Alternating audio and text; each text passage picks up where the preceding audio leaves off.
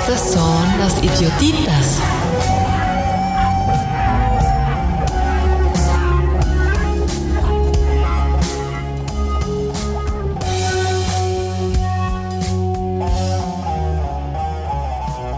La llegada de las nuevas tecnologías siempre ha tenido un impacto en diversas actividades económicas y en el trabajo que desempeñamos los seres humanos. Sin embargo, la entrada de la década de 2020 nos trajo un resurgimiento explosivo de la inteligencia artificial, el cual ha sido tan fuerte que nos ha llevado a replantear el valor del trabajo mismo. ¿Quién hubiera imaginado hace 10 años, por ejemplo, que un anuncio comercial podía hacerse en cuestión de minutos sin la intervención de un director, actores o siquiera una locación? Yo creo que muy pocos de nosotros. Ahora te voy a pedir que hagamos un ejercicio de reflexión. Primero piensa, ¿cuánto vale para ti el trabajo de un agricultor o de un albañil? Ahora, piensa en cuánto vale el día de trabajo de un diseñador o de un abogado. Seguramente valoraste más el trabajo del abogado y el diseñador. Y si te preguntara por qué, seguro entre tus respuestas mencionarías que son trabajos más difíciles de reemplazar ya que requieren de una habilidad intelectual que los hace más valiosos. Y es que eso ha sido una constante hasta el día de hoy. Pero los recientes avances en la inteligencia artificial nos están empezando a demostrar algo un poco distinto llevándonos a replantear la importancia de los trabajos manuales, los cuales hasta ahora son vistos con cierto desmérito y desestimación.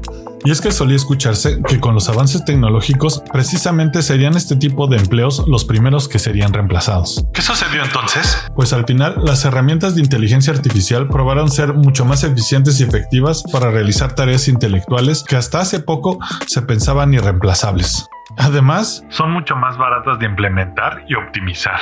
¿No me crees? Te voy a dar un ejemplo concreto. Por ejemplo, Flippy, un robot dedicado a freír hamburguesas y papas fritas, el cual es uno de los más asequibles del mercado, actualmente cuesta alrededor de 30 mil dólares y ya para qué mencionar una máquina capaz de fabricar una casa o un automóvil. Ahora pregúntate, ¿cuánto te cuesta hacer una consulta legal a ChatGPT o generar una imagen para tu negocio en Midjourney?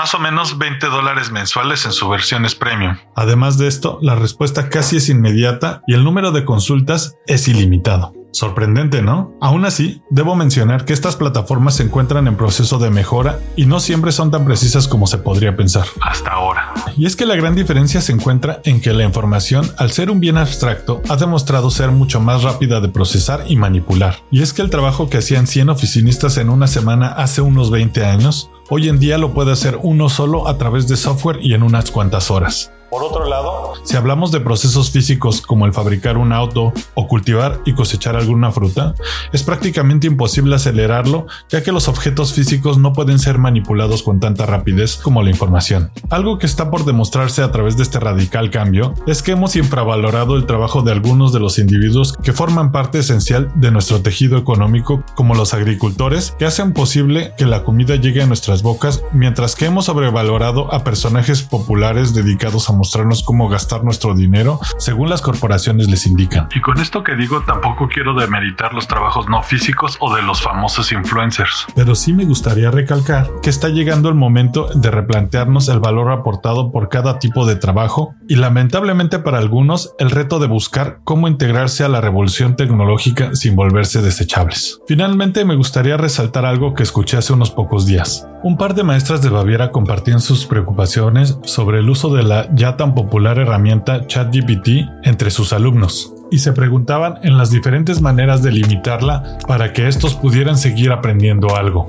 Me encontré con una respuesta muy acertada. ¿Para qué limitarlos? decía aquella docente. Mejor exijamos más en nuestras tareas si es que es realmente tan fácil de usar. Y es que esta idea nos da una imagen más clara del camino que podríamos seguir en conjunto con las nuevas tecnologías que están llegando entre nosotros en la actualidad. Así que en vez de preguntarnos en qué ya no somos útiles, deberíamos empezarnos a preguntar cómo podríamos empezar a utilizarlas para mejorar nuestro entorno, elevar nuestra calidad de vida y maximizar nuestro trabajo para así permitirnos de gozar más y mejor tiempo libre. Si bien no podemos predecir qué nos aguarda el mañana, creemos que quizá esta pequeña reflexión te sirva para prepararte un poco a los posibles escenarios que pudieran llegar a ti en un futuro próximo. Mientras tanto, el equipo de Cultivando Idiotas, aún formado por humanos, te manda un saludo desde Alemania.